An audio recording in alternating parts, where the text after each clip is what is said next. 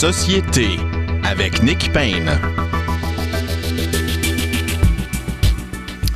Bonjour à tous, bienvenue euh, et je suis très heureux d'être au microphone. Comme d'habitude, c'est avec un, un sentiment de grand privilège que je m'adresse à vous euh, ici en direct des studios de Radio VM. Alors, dans quelques instants, euh, euh, nous discutons de l'actualité politique et elle est foisonnante encore une fois cette semaine.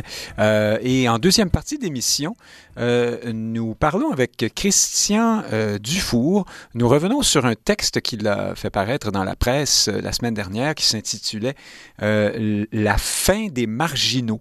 Alors, c'est un texte intéressant où euh, Christian Dufour euh, parle de cette, époque où nous célébrons la diversité, les, identités euh, minoritaires, autrefois jugées marginales, qu'on voudrait aujourd'hui donc normaliser en quelque sorte. Hein. On veut tous vivre exactement, avoir les mêmes, bien sûr, les mêmes droits, les mêmes opportunités, mais selon Christian Dufour, ça va peut-être encore plus loin que ça. On veut simplement uniformiser la société d'une certaine façon. On en, parle avec lui euh, tout à l'heure. Mais d'abord, allons rejoindre, euh, faisons le contraire de l'ordre alphabétique ce matin, Frédéric Lapointe, fondateur de la Ligue d'action civique, ancien candidat dans Maurice Richard. Bonjour. Hey, bonjour. Et Frédéric Bérard, euh, chroniqueur au journal Métro, avocat, essayiste, et le reste et le reste. Bonjour, Frédéric Bérard. Bonjour, Nick. Je veux juste faire remarquer que vous êtes euh, auto-qualifié de privilégié d'entrée de jeu. Vous avez raison. Je, je, je, comment on dit en français, je, je, je suis conscient de mes, mes privilèges euh, et euh, je, je, suis certain que vous, vous en êtes vous aussi. Hein, donc, euh, je ne peux pas parler. Ben, je, suis conscient de vos privilèges, ben oui. oui, mais, mais vous en avez vous aussi, donc celui d'être au bout du fil ce matin, qui est quand même tout un privilège. oui, d'accord. Oui. Euh, commençons avec vous, Frédéric Bérard. Euh, le, le, le, le, grand éclat de la semaine, la grande fièvre, c'est bien sûr ce qui s'est produit autour d'un discours euh, tout en anglais de M. Rousseau, je pense qu'il faut dire Rousseau, euh, de la, du, le président d'Air Canada, bien sûr, devant la Chambre de commerce. Alors, ça n'a pas passé du tout. C'était déjà même annoncé comme, comme espèce de petite catastrophe, euh, cette, cette, cette affaire-là. On, nous prévenait déjà il y a quelques jours que M. Rousseau allait s'exprimer en anglais seulement et que c'était un peu, un peu maladroit. Et euh, voilà que M. Rousseau fait son discours et, et à la fin du discours, on l'interroge, suite au discours, on l'interroge, on lui demande mais pourquoi vous ne parlez pas français? Il explique que ça fait 14 ans qu'il vit dans la région qu'il vit à Montréal et qu'il n'a pas eu à apprendre l'anglais et que le français, pardon, et que mais non, il ne dit pas seulement ça parce que ça, à la rigueur, on, le savait tous déjà, euh, mais il dit, on, sait tous déjà que c'est possible, hein, ça, de vivre à Montréal sans parler français, mais il dit et c'est formidable, c'est tout à l'honneur de Montréal euh, que ce soit, comme ça. Euh, Frédéric Bérard, tout le monde est fâché. Hein? Euh, de François Legault à Anthony Housefather, le député libéral qui ne s'est jamais démarqué par sa, sa passion à défendre le, français euh, au Québec. Bon, bref, euh, est-ce que tout ce monde-là est fâché pour les mêmes raisons? J'ai envie de vous demander, est-ce qu'on est, qu'on est trop fâché? Est-ce que c'est pas une espèce de, de vérité qui a été dite là qui, qui dérange d'une certaine façon? Ça me fait penser, euh, Nick, tout ça. Euh, vous vous rappelez peut-être Mike Keane, l'ancien capitaine du Canadien, lorsqu'il a été nommé en, je dirais, 95 probablement, 80, euh, en pleine année référendaire, ni plus ni moins. Et une fois nommé, donc, capitaine, le capitaine du Canadien de Montréal, c'est quand même sérieux. C'est une institution, évidemment, d'envergure au Québec, ça va de soi, sinon peut-être la plus grande institution. Et à la, à la question, allez-vous apprendre, vas-tu apprendre le français, Mike Keane répond, pourquoi je réponds, pourquoi je apprendrais le français? Tout le monde parle en anglais ici, en parlant évidemment du, du Sandbell où il est au forum, je pense qu'il est rendu au Sandbell. Or, euh, le truc de Rousseau... Ah, ça fait, 25 ans, oui. m'a fait penser, un, c'était bon, ça fait 25 ans, et deux, euh, si on creuse plus loin, cette espèce de, de mépris, de, de cette, de, cette arrogance-là, fait penser aussi au, poème de Michel Lalonde, dans Speak White, sans vouloir exagérer, le contexte est différent, évidemment, mais, mais moi, ça m'a rappelé c'est très mauvais souvenir là. Évidemment, je n'étais pas né quand, quand Speak a été composé, mais je l'ai appris, je l'ai lu euh, comme, comme vous tous. Euh, or, le rajoute qui à ça, et, c'est un peu pour moi, c'est un, retour dans le temps ce qui s'est passé cette semaine.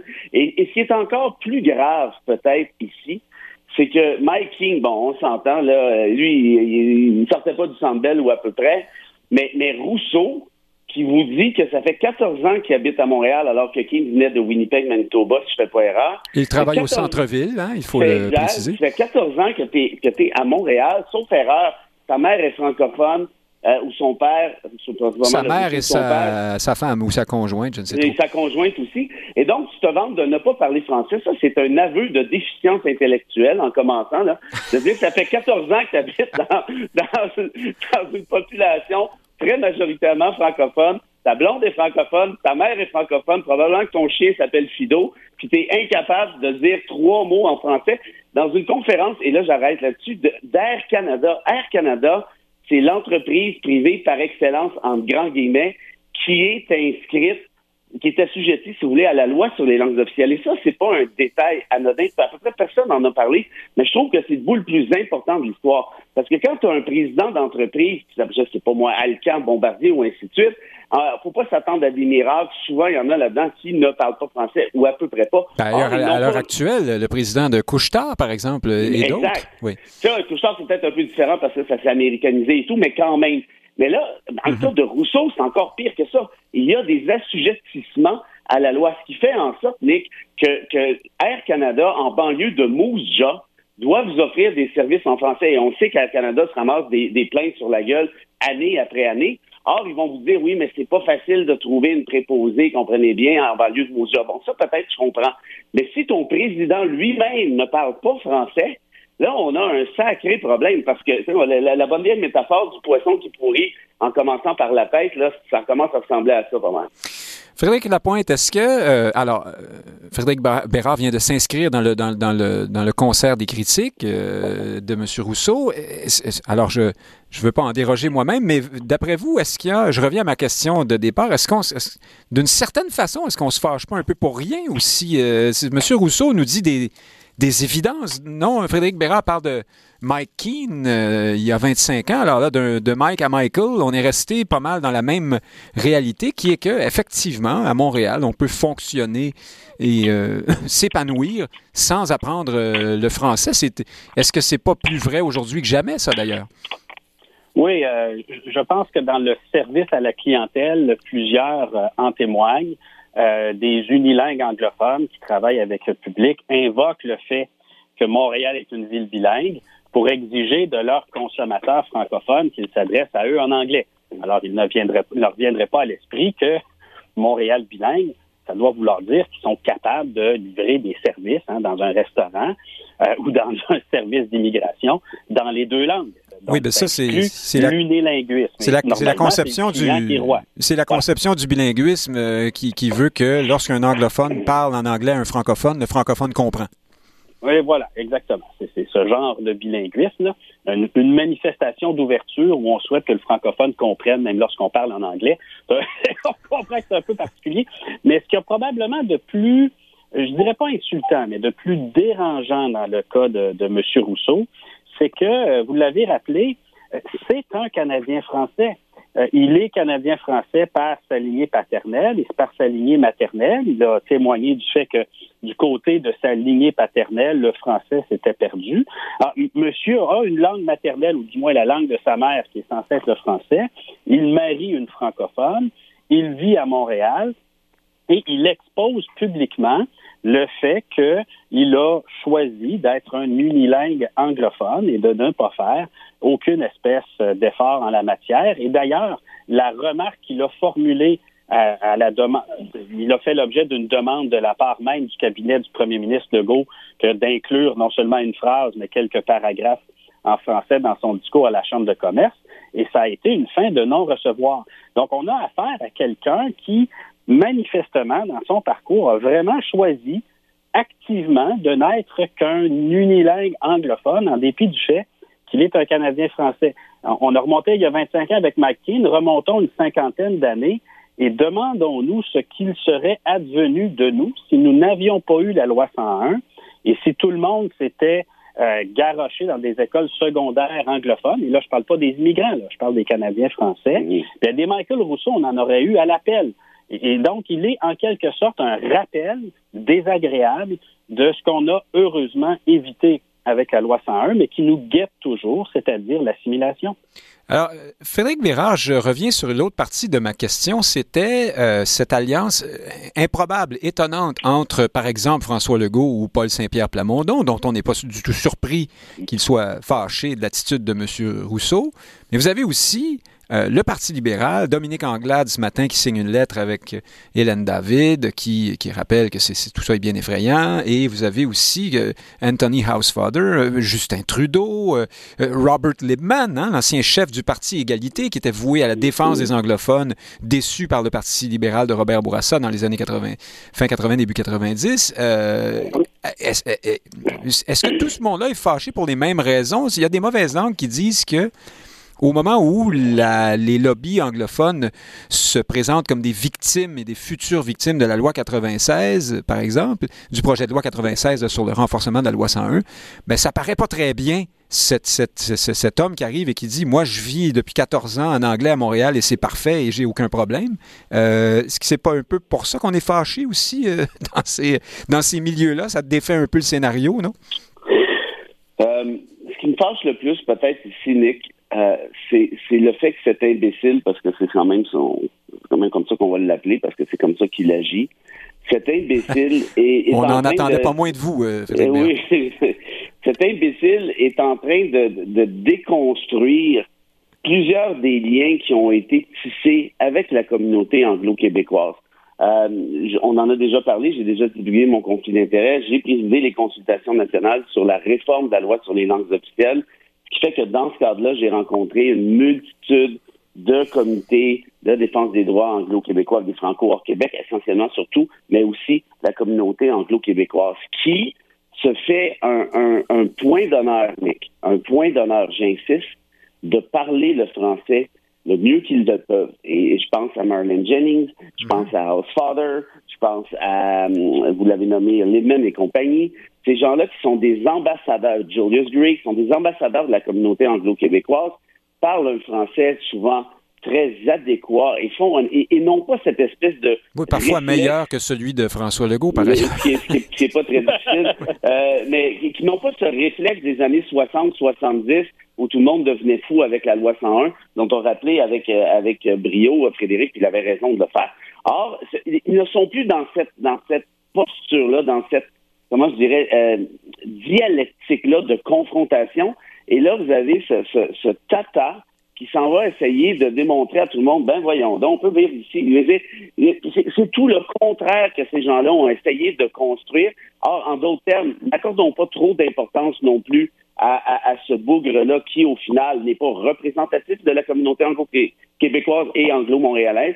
Et en plus, ça, ce qui est encore plus fâchant, je le répète, c'est s'il y en a bien un qui avait l'obligation légale de parler un français à tout le moins respectable, lui. Donc, en d'autres termes, l'ironie est énorme, mais il ne faut pas en faire non plus un espèce de, de, de, cas jurisprudentiel. Non, alors ce que vous me dites, vous, c'est que les représentants anglophones qui sont outrés le sont sincèrement, c'est pas parce que ça brise un peu euh, l'idée de, du, ben, ben, français qui les menace à Montréal. Mais vous avez raison, ils le sont pour deux raisons, parce que le, le timing, c'est passé moins un mois en anglais. Euh, peut-être que Rousseau va comprendre. Le timing est absolument épouvantable. Vous avez cette sortie-là qui occupe l'espace médiatique pendant déjà pratiquement une semaine, en plein moment où euh, on est en train de faire adopter le projet de loi 96 au Québec et la communauté s'y oppose pour des raisons parfois légitimes, notamment les questions constitutionnelles dont on a déjà parlé.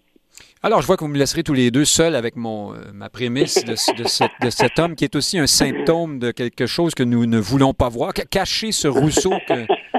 nous ne saurions voir. Mais c'est correct. Euh, je vais, au moins, au moins j'ai quand même placé mon mot là-dessus. Changeons de sujet. Frédéric Lapointe, euh, la, le, 4 novembre 1981, le 4 novembre, hein, pour reprendre Jean Chrétien qui avait bafouillé, je ne sais plus à quelle occasion, c'était ce qu'on a appelé euh, la fameuse nuit des longs couteaux.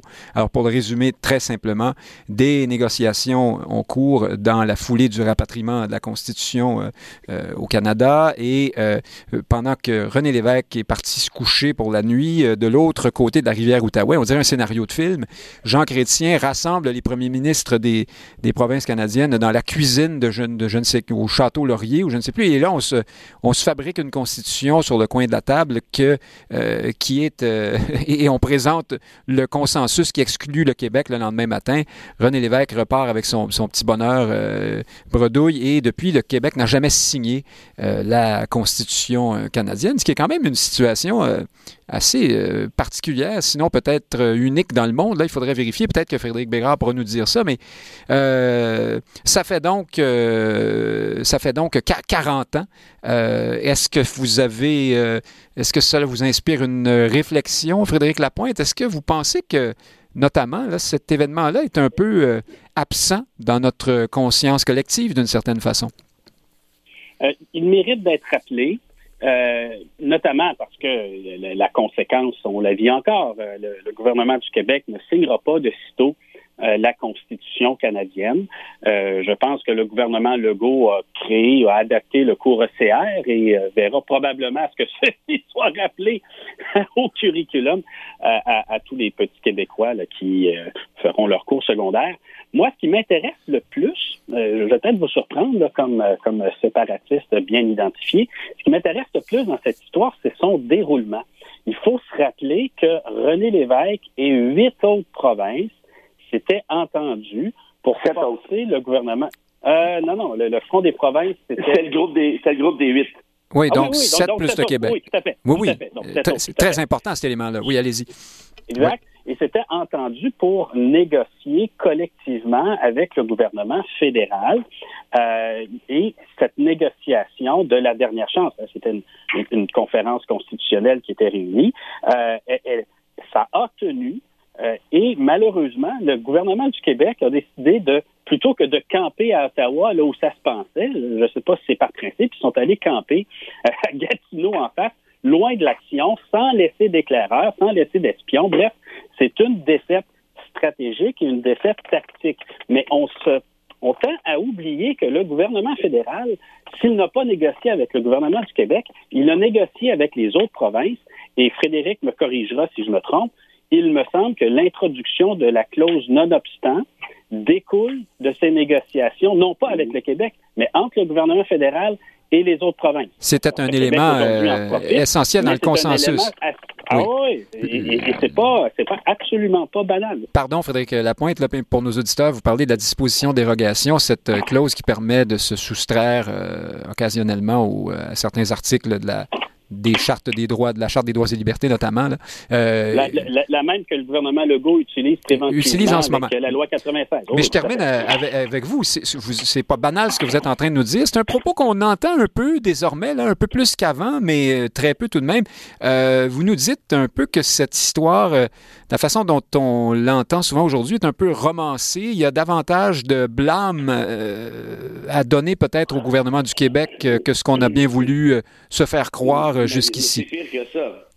Est-ce que je peux y aller? Allez, oui, ben, oui, prenons, le silence de Frédéric Lapointe comme étant un silence complice. Non, non, non. Ce que, ce que Frédéric a dit est juste.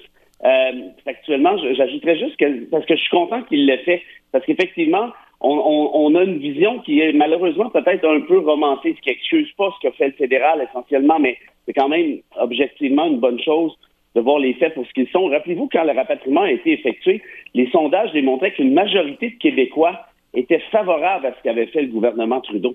C'est le gouvernement Lévesque qui avait été blâmé là-dessus, mhm. en partie du fait de ce que Frédéric a expliqué tout à l'heure. J'ajouterais que quand le fait, il y, a, quelque chose de très important qui s'est produit, puis ça, on n'en parle jamais.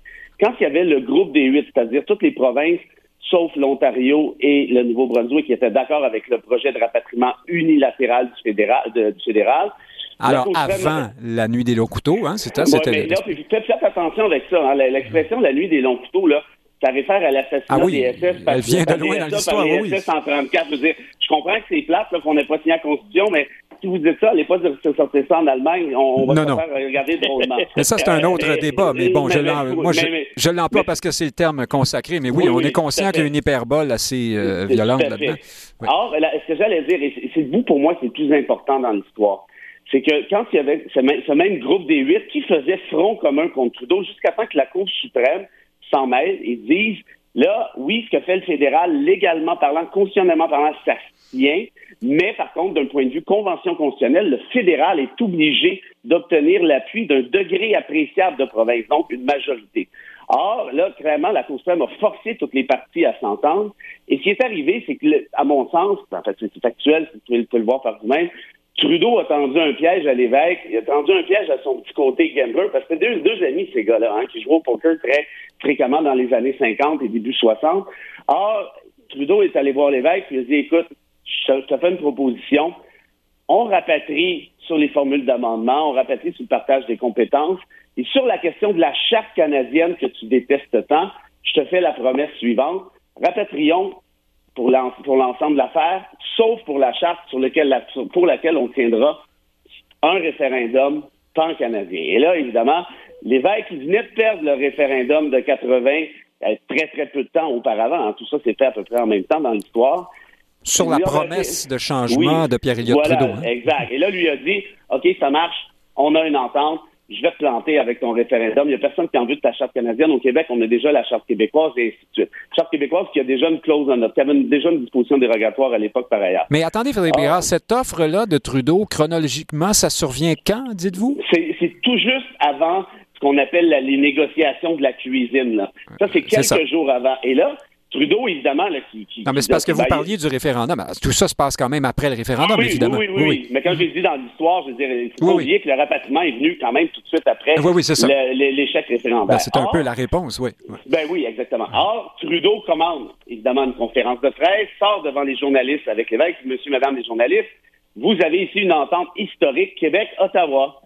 Et là, les sept autres provinces qui voient la conférence de presse, parce que personne ne les avait avertis, euh, là, il y a eu un sacré problème avec l'évêque parce que Peter Lloyd, qui était le premier ministre de l'Alberta, qui protégeait l'évêque dans cette gang-là, qui se méfiait de l'évêque pour des raisons relativement évidentes du fait ce gars-là a essayé de faire un référendum pour nous casser notre beau pays il y a ça quelques mois. On peut pas lui faire confiance. Peter Lloyd dit oui, oui, vous allez voir, c'est un bon gars, il est avec nous, et ainsi de suite. Alors, vous nous dites que le, groupe des huit était déjà fragile et que Trudeau s'est arrangé pour casser tout ça avec son, son entente. Ça, c'est d'ailleurs, c'est documenté. Trudeau c'était sa stratégie. Il devait casser le groupe des huit.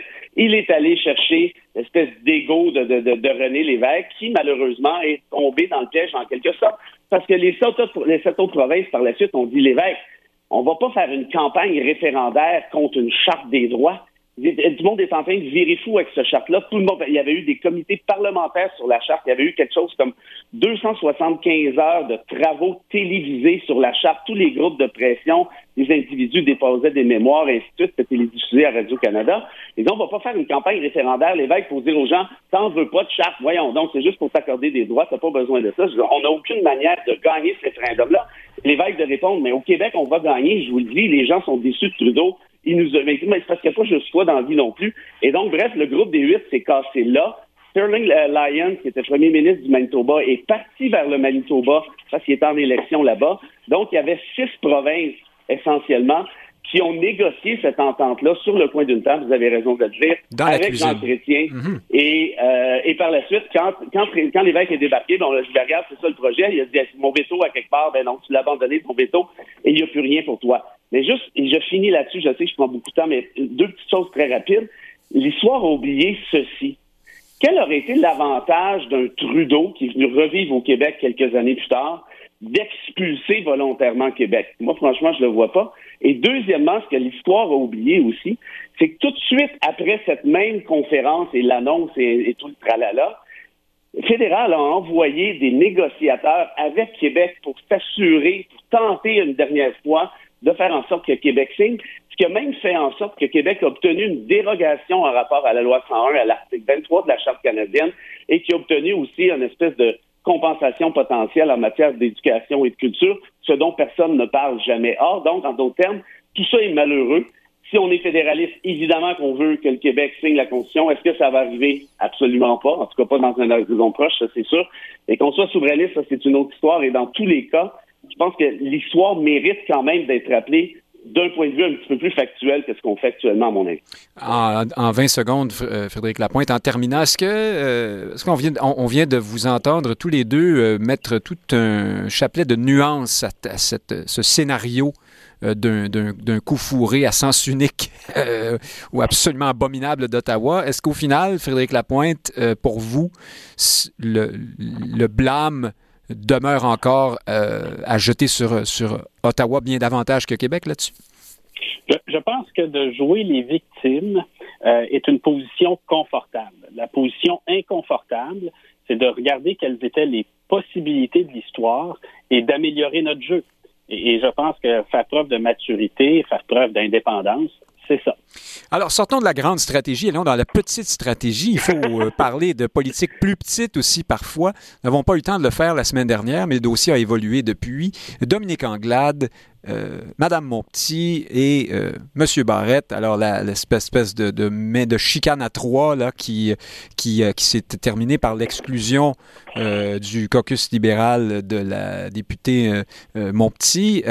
Frédéric Lapointe, je commence avec vous. est-ce que D'abord, est-ce que Mme Anglade avait vraiment le choix? On se demandait au début Comment il se faisait qu'elle défende aussi mollement Mme Montpetit devant Gaétan Barrette, euh, quand on sait ce que le Parti libéral réserve comme avenir à Gaétan Barrette? Euh, mais, on, a compris par la suite que Mme Montpetit faisait l'objet d'allégations sérieuses et nombreuses de plaintes euh, concernant du harcèlement psychologique. Elle est donc désormais exclue du caucus libéral. Est-ce que Dominique Anglade avait le choix? Est-ce qu'elle a géré cette situation correctement d'après vous? Je n'ai pas d'informations privilégiées à ce sujet, mais je peux vous dire ceci. Euh, si on peut, si on veut euh, se départir d'un député dans un caucus et que la foule est prête à accueillir euh, toutes les prétentions de je suis arrivé en retard, j'ai prononcé un sacre dans une conversation, j'ai été méchant ou méchante avec mon personnel, ben, vous avez probablement la possibilité de passer à la trappe la moitié de tous les caucus de l'Assemblée nationale.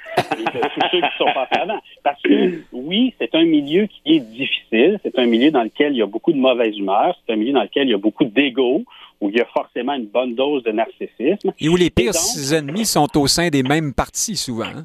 Voilà. Donc, si dans l'environnement actuel, on veut se débarrasser de quelqu'un, je ne dis pas que c'est le cas de Mme Montpetit, mais je souligne que si on veut se débarrasser de quelqu'un, sortir des plaintes des tiroirs, signaler le fait qu'elle n'est plus protégée et ensuite s'en débarrasser pour d'autres raisons que celles qui sont politiquement plus difficile à défendre, ben, je trouve que c'est une situation fort avantageuse pour Mme Anglade dans le contexte. Oui, mais Frédéric Lapointe, là, les journalistes rapportent ça et là qu'il y avait effectivement plusieurs plaintes et que c'était des plaintes, semble-t-il, sérieuses. Euh, et puis, par ailleurs, euh, on critique assez tout de même euh, durement Dominique Anglade dans tout ça, notamment du fait que si s'il y a deux députés un peu plus performants que les autres là, euh, dans le Parti libéral à l'Assemblée nationale, c'est bien justement Mme Montpetit et M. Monsieur, monsieur euh, Barrette, malgré tout ce qu'on peut lui reprocher. Est-ce que Dominique Anglade fait trop fort pour, pour asseoir un leadership euh, qui demeure fragile aujourd'hui? certainement que le, on entendait tous les bruits là, à l'effet qu'elle devait poser des gestes importants, asseoir son autorité. Euh, c'est une grave erreur de la part de Marie Montpetit que de s'en prendre à un collègue euh, publiquement euh, et de quelque chose devait devait être fait. seulement, je vous soumets ceci, s'il n'y avait pas eu cette erreur de Marie Montpetit à l'endroit du docteur Barrette, je pense que de toutes ces plaintes, nous n'en aurions jamais entendu parler. C'est dans ce sens-là que je mhm. subodore une, une utilisation très opportuniste de plaintes qui, euh, dans le contexte actuel et connaissant la, ah. politique et comment elle se fait, ben, tout le monde peut être accusé Alors, de tout, parce, parce, que Mme Montpetit aurait dérangé Dominique Anglade, pour, pour quelle raison? Juste euh, ben, visées sur le leadership? Euh, je ne sais pas. J'ai eu, eu des informations hier un peu par accident là-dessus. Euh, Frédéric Bérard, oui. Oui, je peux me permettre. Mhm. Euh, en fait, il ne faut pas oublier que Marie Montpetit était la co-présidente de la campagne de Dominique Anglade. Dominique Anglade et Marie Montpetit sont de grandes amies, sont de grandes complices. Les preuves sur les, les preuves de, de, et ainsi de suite étaient apparemment non seulement nombreuses, mais confirmées. En moi, c'est ce qu'on m'a dit hier. Et dataient, hein, depuis un moment. Oui, et Anglade a été forcé de se débarrasser de mon petit. Parce que rappelez-vous que là, quand la chicane de mon petit Barrette est survenue, elle s'est rangée du côté de mon petit immédiatement. Parce que ce que veut Anglade... Oui, mais un peu de mollement tout de même. Hein? Elle, disait, il faut respecter... Quand même, oui, parce que c'est quand même délicat, parce que euh, Barrette, c'est quand même un ancien ministre. Je veux dire, est-ce que tu peux l'expulser à couper au derrière comme ça? C'est pas si clair. Mais tout ça pour vous dire que quand elle est rentrée au caucus après sa décision d'exclure mon petit, ben apparemment qu'elle en pleurait ça a été, ça a été une scène apparemment très émotive. Le caucus était derrière elle en disant on n'a pas le choix parce que les allégations sont trop sérieuses et sont apparemment fondées. Euh, le, le a boudé toute la semaine. Ils ne l'ont pas vu au caucus. Lui, probablement que ça achève. Son temps, son temps est compté. Ça, c'est assez évident. Vous l'avez dit de toute manière. Mais en d'autres termes, en, rapport à ce que suggère Frédéric, Anglade ne s'est pas débarrassé de mon petit volontairement et avec plaisir. Ça, ça ne tient pas. Mais où ça tient, par contre, est-ce que la question des plaintes, comme soulevait Frédéric, a été ramenée à l'avant-plan par la gang de Barrette? Ça, ça se peut fort bien. Ah, ça pourrait être par en deuxième main, oui, c'est ça. Euh, quelqu'un, par l'entremise de Dominique Anglade, se débarrasse de Mme Montpetit. On ne le saura jamais, ou en tout cas, pour le moment, on ne le sait pas. Je vous pose, Frédéric Lapointe, une question un peu champ gauche que m'inspire ce dossier-là. Au début de tout ça, euh, le déclencheur de l'affaire, ou en tout cas pour nous, euh, les, simples spectateurs, c'est cette critique sentie de Mme Montpetit à l'endroit de, de Gaétan Barrette, qui venait, lui, de son côté, de critiquer un représentant des médecins de famille, dont j'oublie le nom, euh, on m'en excusera. est-ce, est-ce que est-ce que c'est pas de l'ancienne? Est-ce qu'on pourrait pas imaginer un système, euh, un, avenir là, dans lequel, dans notre système politique, il serait possible de, de débattre publiquement entre gens d'un même parti. Vous voyez ça en France, aux États-Unis notamment, et puis euh, c'est pas la fin du monde pour autant. Les partis arrivent à vivre et fonctionner quand même. Est-ce qu'on est un peu dans une espèce de politique euh, de la ligne de parti trop trop stricte ici? Ce que Mme Montpetit disait à Gaétan Barrette valait la peine d'être dit, en même temps qu'on soit d'accord ou non avec elle, Frédéric Lapointe. Oui, puis d'un certain point de vue, on peut comprendre que Gaétan Barrette euh, euh, souhaite défendre, parce que c'est un peu ce qu'il faisait. Son bilan, euh, Son bilan, les projets qui étaient les siens avant de se faire couper les ailes par, par Philippe Couillard. vous avez raison que la transparence, la compréhension du public serait mieux servie par des échanges contradictoires, à la limite un peu musclés, au sein d'un même parti. Et vous avez raison qu'on est trop prompt à accrocher le grelot au leadership euh, du, de, de, Mme Anglade ou à l'époque du chef du PQ ou éventuellement François Legault lorsqu'il y a des désaccords entre parlementaires. Euh, que les parlementaires débattent, c'est un peu le sens de, leur, de leur mandat, pas simplement se lever et voter en suivant le whip. Là. Ben oui, mais en fait, Frédéric Bérard, oui, ils débattent, mais on les entend débattre dans des, des chorégraphies écrites d'avance à l'Assemblée nationale où on sait tous déjà qui sera d'accord avec qui. Bon, euh, trouvez-vous, vous aussi, que Frédéric Bérard, qu'on pourrait... Euh, euh, lâcher un peu de l'Est euh, en ce qui a trait à la, à la, liberté de parole des membres des différents partis, des différents caucus, sans toutefois tomber dans des, des difficultés de leadership euh, pour, les, pour les chefs. Ben, ben, ce, qui est surprenant ici, c'est que ce qu'a ce qu'a fait mon petit, ça, ça ressemblait beaucoup plus au PQ de l'époque. Le Parti libéral du Québec, actuellement, est archi-discipliné à l'intérieur de ses propres rangs, ce qui était moins le cas au PQ pendant longtemps. Euh, c'est presque l'inverse aujourd'hui. Hein? Oui, oui, effectivement. Il ben, faut dire qu'il y a pas mal moins de députés au PQ qu'il y en a déjà eu. Peut-être que ça aide un peu à, tenir à tenir les équipiers dans le dans le même bateau. Mais une fois qu'on a dit ça, par contre, votre question de fond, elle est ultra importante. Est-ce que on vit dans un, un système de Westminster où la ligne de parti est trop étouffante? Moi, je pense que ça me semble évident.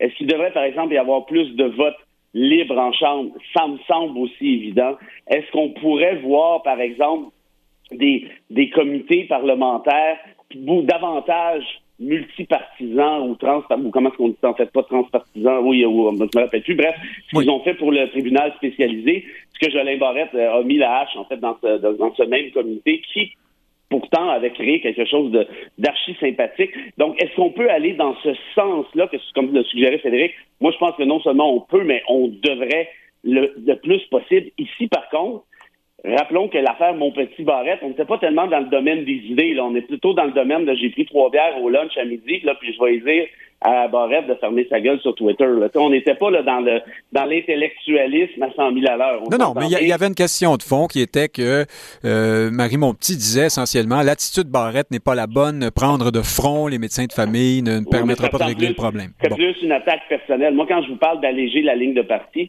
c'est plus sur des questions de fond. Comme c'est très, très, très rarement arrivé à Ottawa, par exemple, sur la peine de mort et autres, pourquoi on ne s'inspire pas de ça? Parce qu'on pourrait très bien le faire ici à Québec et créer, donc, comme je l'expliquais, davantage de comités qui euh, sont moins fixés sur le nombril du parti au pouvoir. C'est, euh, en tout cas, c'est pas dans la culture ici, hein, on va dire ça comme ça. Pour le moment, on ne voit pas le jour où ça arrivera. Euh, changeons de, de, sujet. Notre dernier sujet ce, ce, midi, le juge, l'ex-juge Michel Bastarache, est-il l'ex-juge Je ne sais plus. il est ex quelque chose. Oui, oui. et, oui, voilà. Il avait été mandaté pour examiner ce qui s'est produit à l'université d'Ottawa en ce qui a trait à la la liberté euh, académique, là, si vous voulez. Euh, Frédéric Bérard, euh, les observateurs disent que dans son rapport, alors l'Université d'Ottawa, bien sûr, hein, pourquoi? Parce qu'il y a eu l'affaire Verouchka, lieutenant Duval, cette prof suspendue ou spillée, rudoyée parce qu'elle avait employé un mot qui avait heurté les sensibilités dans sa classe. Bon. Et, et, suite à quoi le recteur avait dit euh, ce n'est pas aux gens des groupes majoritaires de décider ce qui est ou non une agression pour les groupes minoritaires. Je paraphrase, mais c'était à peu près ça. On a vu là beaucoup, là, pour plusieurs, une sorte d'abdication de son leadership et d'oubli de, défendre les, euh, euh, les paramètres, les, les, éléments les plus, les plus essentiels de la liberté d'expression. Bref, Bastarache publie son rapport et il, d'après ce qu'on dit, il est, euh, somme toute, euh, euh, il, prend certaines précautions hein, l'Université d'Ottawa et son alma mater, mais néanmoins, le blâme, lorsqu'on lit l'ensemble de la chose et entre les lignes, est assez sévère à l'endroit de la direction. Est-ce que vous êtes d'accord avec ça? Oui, ben en fait, vous parliez de Jacques Frémont. On va rappeler qu'il y a eu une sacrée mauvaise semaine. le recteur. C'était lui qui était président de la Commission des droits de la personne qui a autorisé le recours de Jérémy Gabriel contre euh, Mike Ward. Donc, on va. Oui. C'est pas vraiment une mauvaise semaine, c'est un, mauvais cinq ans. Hein? Euh. Oui. oui, plutôt, oui, pardon.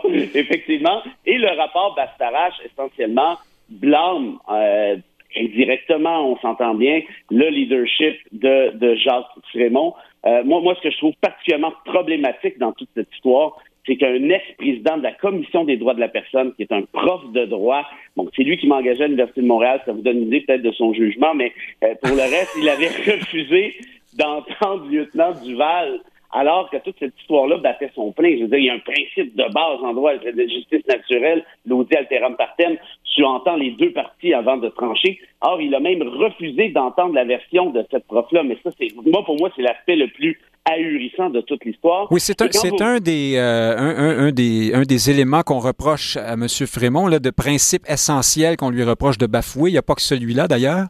Oui. Ben ça, pour moi, je veux dire, d'entrée de jeu, c'est peut-être le plus grave au final. Parce que si le lieutenant Duval avait eu la chance de s'expliquer, comme elle l'a fait ailleurs dans les médias, mais, plus tard, faut pas dire trop tard, probablement que cette histoire-là n'aurait jamais vu le jour. À mon avis, c'est ce qui aurait dû arriver. Or, quand vous regardez le, rapport d'Astarache, ben, c'est drôle, hein, il rappelle quand même certains principes de la Cour suprême aussi dans Ward. On pourrait dire que tout est dans tout, notamment que le droit de ne pas être offensé n'existe pas au final dans une, salle de classe universitaire et je suis tout à fait d'accord avec ça. Maintenant, est-ce que ça veut dire de faire preuve d'insensibilité par rapport à la communauté noire ou autre? Évidemment ce n'est pas ce que ça veut dire. Est-ce qu'il peut y avoir, et ça vous n'aimerez peut-être pas ça, Nick Payne, est-ce qu'il pourrait y avoir des formations plus importantes sur le rôle, par exemple, de ces minorités à travers l'histoire et ainsi de suite?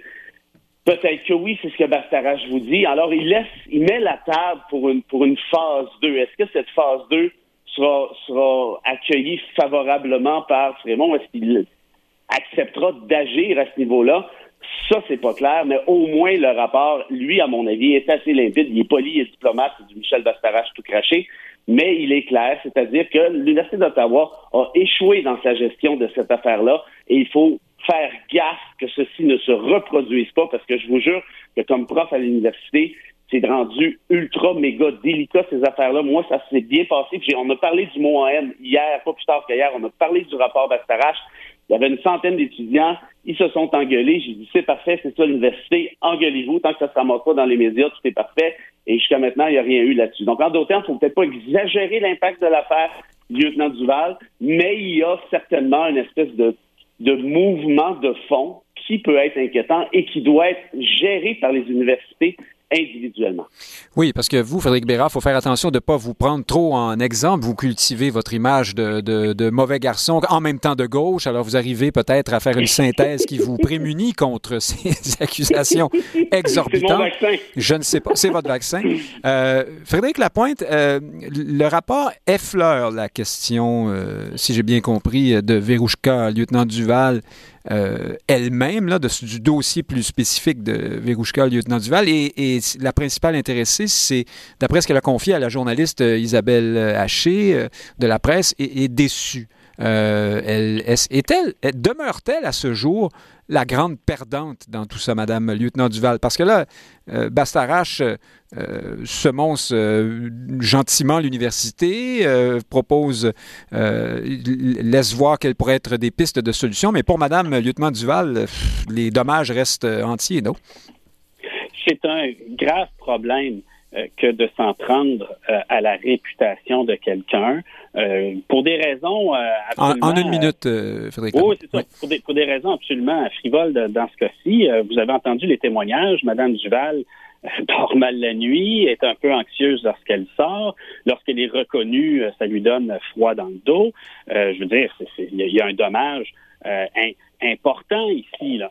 Donc, je comprends qu'une institution veut flatter sa clientèle. Je comprends qu'ils sont euh, de moins en moins capables d'exercer de l'autorité de quelque nature que ce soit, et c'est un grave problème pour des universités. Je pourrais vous parler pendant des heures de la détection et de la prévention du plagiat c'est la même couardise vis-à-vis des étudiants, mais lorsqu'on est même incapable de protéger son personnel, ben, ça mérite des griefs. Madame Duval est en grief contre son institution, et je pense que si on ne réfère pas spécifiquement son dossier dans le rapport Bastarache, c'est parce qu'il y a une autre procédure qui est en cours, et j'espère qu'elle obtiendra justice. Ah bon, ben voilà, on a l'explication peut-être. C'est à suivre. Merci beaucoup, Frédéric Bérard, Frédéric Lapointe. Euh, à samedi prochain, j'espère bien.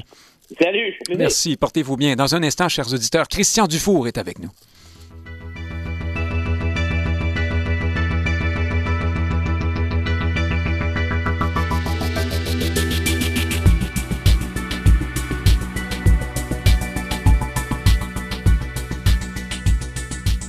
Prenez note que l'émission Société a été enregistrée en direct samedi dernier. Elle vous est présentée ce matin en rediffusion. Pour l'écouter en direct, synchronisez Radio VM le samedi à midi.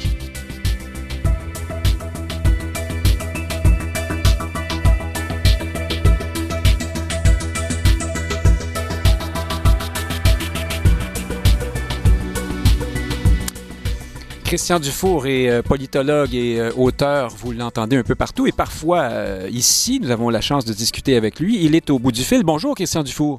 Bonjour. Alors, le 26 octobre dernier, vous faisiez paraître dans la presse ce texte fort intéressant intitulé La fin des marginaux.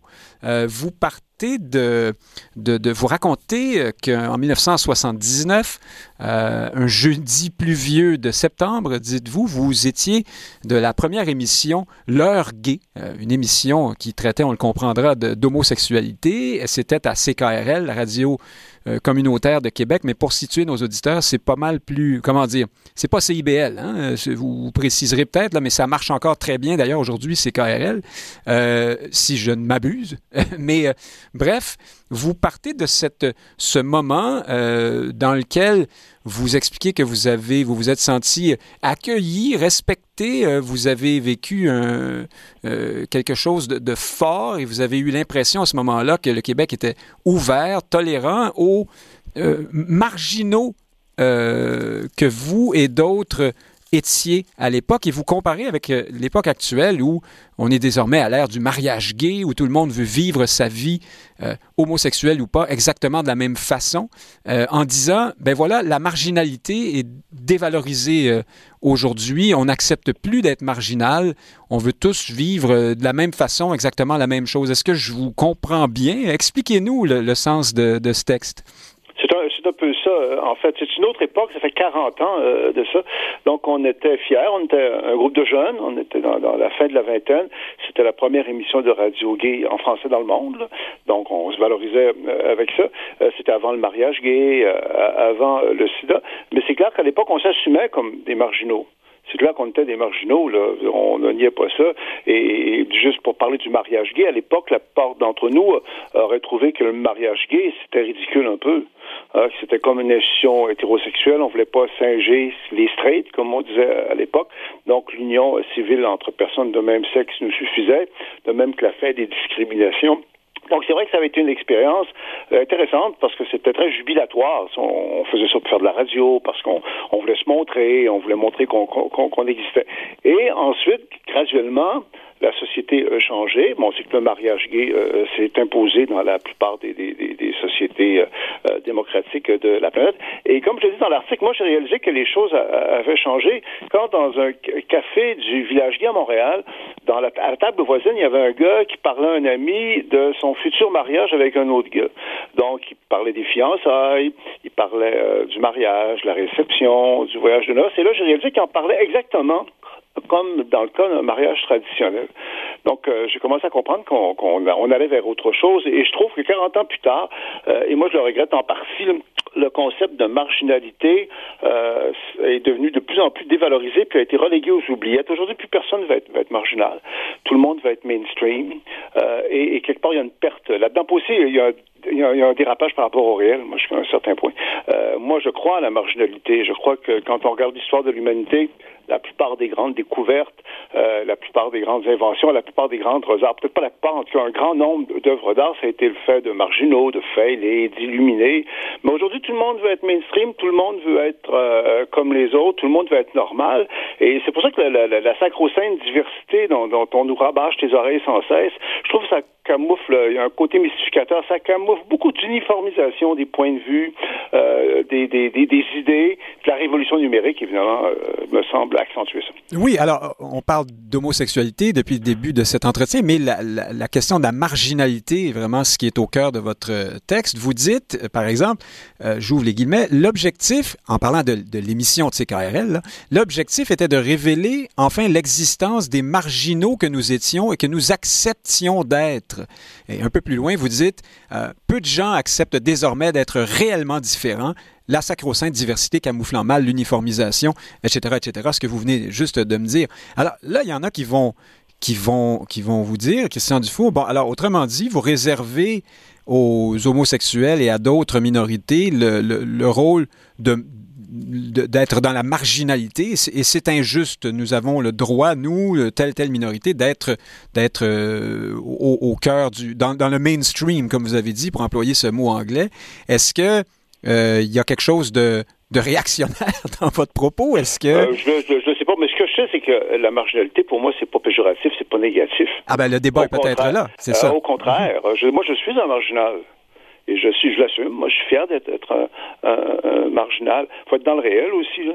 Je veux dire, c'est pas tout le monde qui est mainstream, mais mais il y a comme une espèce de perversion du concept d'égalité, euh, obsession de l'égalité, très théorique en fait, très dogmatique, euh, où toutes les différences entre les individus et, les groupes euh, ont tendance à être perçues comme étant discriminatoires. Ce qui aboutit à des aberrations. Vous avez sûrement euh, entendu parler du débat où, pour certaines personnes, là, parler du fait que des hommes et que des femmes, ça devient discriminatoire, ça devient bon. Moi, je trouve ça complètement ridicule. Oui, vous avez Dave Chappelle qui dit, l'humoriste, pardon, hein, Christian Dufour, qui dit euh, personne n'est jamais euh, né du sorti du ventre d'un homme. Euh, ce, qui a, ce qui a choqué des gens. Oui, oui, c'est ça, parce que les gens sont choqués à propos de tout. Et c'est ça le paradoxe, c'est que tout le monde veut être mainstream, puis personne veut être marginal, mais les gens sont de plus en plus victimes. Hein, les victimes vindicatives éternelles. Hein.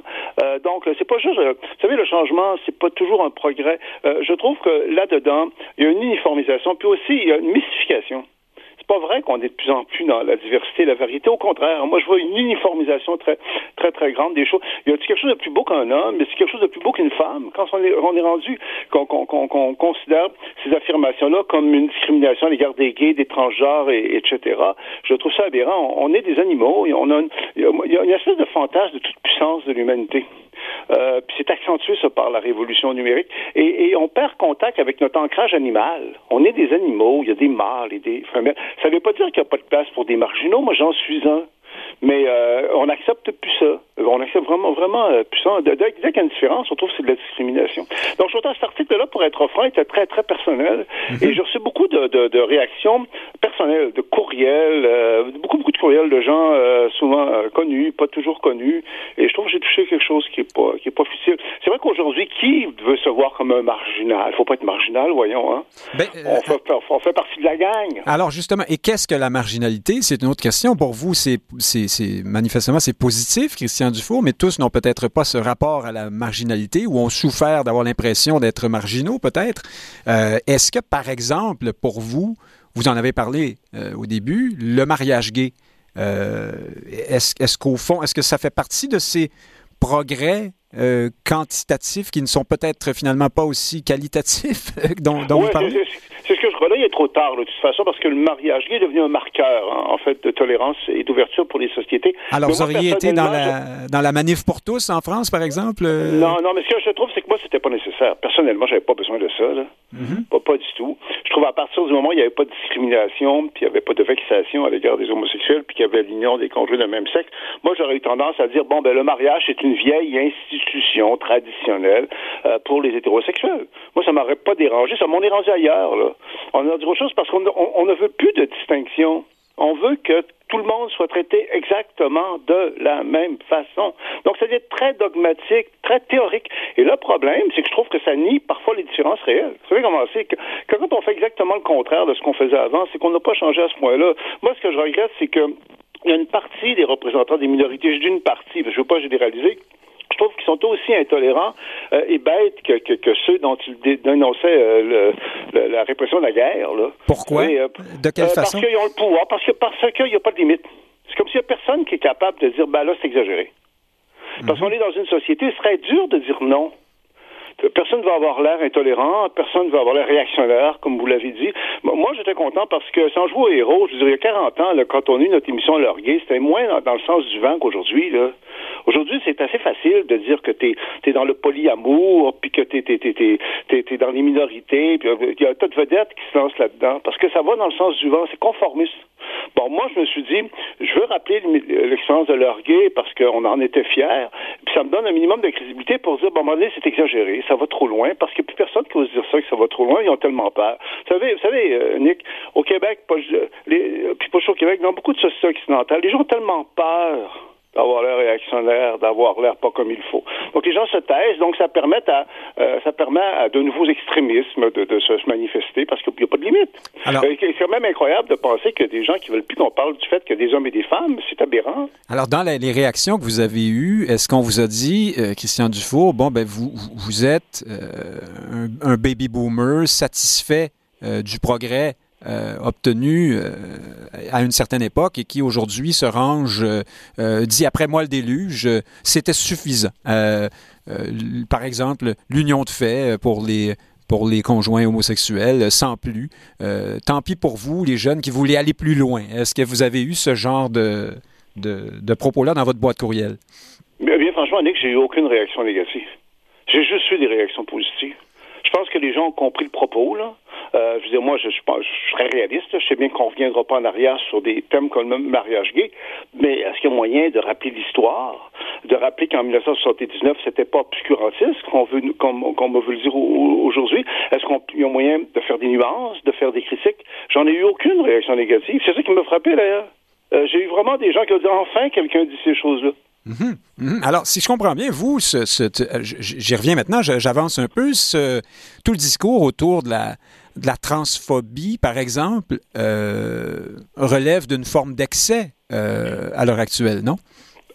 Ben, quand on parle des phobies, je, deviens toujours méfiant parce que là, c'est rendu que oui, enfin, tout, le monde, tout le monde est susceptible, tout le monde se sent avancer très vite. Bon, pour parler des, des trans, c'est un sujet alors du jour. Mais évidemment, j'ai rien contre les trans. Je trouve que c'est des, euh, ben, comment dire? je, vais préciser ma pensée, pardon, euh, Christian Dufour. Je pose cette question-là parce que s'il y a un sujet actuellement qui est au cœur de, ces, de, de ce débat, euh, à savoir est-ce que est-ce qu'il faut que tout, est-ce que tout le monde, est-ce qu'on est, euh, obligé de tous ne pas être marginaux, est-ce que tout le monde peut vivre exactement la même chose et être exactement pareil? C'est bien cette question-là, là, à travers laquelle plusieurs disent que a pas que les hommes ne sont plus des hommes, les femmes ne sont plus des femmes, tout ça n'est qu'une construction culturelle et le reste est le reste. C'est pour ça que je vais que je vais là, Christian Dufour. Mais si vous avez une autre idée, allez-y. Mais je vous écoute. Ben, ben, moi, moi, ce qui me dérange, évidemment, moi, je suis un minoritaire moi-même. Je sais ce que c'est être considéré comme un paria. Donc, euh, euh, je suis solidaire des, des, gens qui sont trans, qui, qui, vivent souvent des situations difficiles. Ce qui me dérange, c'est que je trouve que ça a pris trop d'importance dans le débat public. C'est trop au cœur du débat public. Parce que les trans, c'est quand même des marginaux, fondamentalement. Et je trouve que c'est un peu exagéré la place que ça a pris. C'est juste ça, moi, que je dis. C'est que euh, il y a aussi des, une réalité que des marginaux, et c'est pas juste négatif. Ça que je, je rappelle, Rimbaud, c'est un marginal. Dans, dans le texte, je, je dis Christiane de Suède, Frida Kahlo, je veux dire. c'est ça, mais tout le monde, tout le monde ne veut pas vivre la vie de Frida Kahlo non plus. C'est ça. Tout le monde ne veut pas vivre la vie de Frida Kahlo non plus. C'est ça, c'est ça le problème. Oui, mais là, on est en train de devenir des petits robots bien pensants, là tout le monde est pareil, tout le monde. Moi, ça, moi, ça me tombe. C'est pourquoi j'ai écrit ça, parce que je trouve que c'est trop, là, à un moment donné, là. Euh, sous couvert, et, aussi, il y a un aspect mystificateur. On ne parle que de diversité, alors qu'il y, y, a un rouleau compresseur uniformisant qui est en route. Euh, c'est ça, là, il y a une espèce de fausseté là-dedans. Là. Est-ce que vous euh, diriez que la... Il nous reste deux minutes, Christian Dufour. je me pose une question, je vous la pose. Est-ce que la... l'individualisme euh, qu'on reproche souvent à notre époque fait, fait, partie de ce que vous considérez être le problème actuellement dans cette volonté de faut que mon moi vive exactement comme les autres moi autour de moi? C'est individualisme, mais, mais je qu'il y a une espèce d'affaiblissement identitaire, c'est que les gens ont de la difficulté à se tenir debout, pas accepter que la vie est dure. La vie est dure pour tout le monde pas juste pour euh, les, marginaux, pour les gens qui sont pas dans les la marginalité non plus. Et puis là, c'est assez des gens qui se sentent toujours attaqués, puis se sentent toujours offensés. Bon, euh, arriver en ville, là, je veux dire, euh, la vie, c'est dur pour tout le monde. Allez, il nous reste une minute. Quel, quel serait un juste milieu? Si vous trouvez qu'on va trop loin pour euh, parce que vous dites vous êtes sensible au sort des, des parias, des, des, marginalisés au sens, au sens plus, plus difficile du terme. Qu'est-ce ben, qu'on fait? milieu, au moins, ce serait que les institutions, les universités, les corporations fassent preuve de moins de lâcheté. Euh, moi, ce qui me stupéfie, c'est l'aplaventrisme, en fait, euh, de nos institutions devant les pires aberrations parce qu'elles ne veulent pas être critiquées. Et elles vont céder. Euh, prenez, un exemple très concret. Euh, je veux dire, là, aux États-Unis, on va on, quand les gens vont avoir un passeport, on va pouvoir mettre l'identité de genre sur le passeport. C'est bien bon en théorie, mais est-ce que c'est protéger les citoyens américains qui vont aller dans des pays qui sont barbares? Et on a beaucoup de préjugés contre les gays, les trans, etc. Je trouve qu'on est un décrochage par rapport au réel. C'est bien beau, ces choses-là, mais vous, là, vous allez, vous avez votre passeport, là, c'est écrit, euh, je sais pas moi, il dit, falloir... en Arabie Saoudite. Il va falloir continuer ça dans une autre émission, Christian Dufour. Nous n'avons plus de temps, mais merci euh, beaucoup. Puis j'invite les auditeurs à aller vous lire, euh, bien sûr, le 26 octobre dans la presse, La fin des marginaux. Christian Dufour, politologue, merci d'avoir été avec nous ce midi. Ça m'a fait plaisir. Au plaisir. Chers auditeurs, Nick Payne qui vous dit merci beaucoup d'avoir été avec nous ce midi et à samedi prochain.